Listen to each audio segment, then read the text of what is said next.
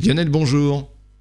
Bonjour. Alors, je pensais que les zombies n'existaient pas. Et or, dans cette chronique, vous allez nous parler de zombies bien particuliers, mais de virus zombies. C'est quoi ça? Eh oui. Eh ben, avec le réchauffement climatique, hein, le permafrost dégèle. Alors on l'appelle aussi le pergélisol. C'est un sol qu'on trouve par exemple en Sibérie et c'est un sol qui reste gelé en permanence toute l'année. Des chercheurs s'intéressent au permafrost en particulier à ce qu'il contient. Ils ont ramené à la vie un virus pour l'étudier et avoir une idée des menaces qui pourraient surgir avec le réchauffement climatique et la fonte du permafrost. Les chercheurs de l'université d'Aix-Marseille ont découvert pas moins de 13 virus dans les échantillons qu'ils ont ramenés de Sibérie. Et parmi eux, un virus de plus de 48 000 ans. Trois autres de 27 000 ans découverts dans les excréments de mammouth.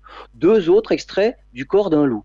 D'après les chercheurs, ces virus zombies, comme ils les appellent, peuvent infecter des amibes. Alors ce sont des micro-organismes qui s'apparentent à des parasites. Et ils se répliquent facilement et peuvent mener à des maladies infectieuses.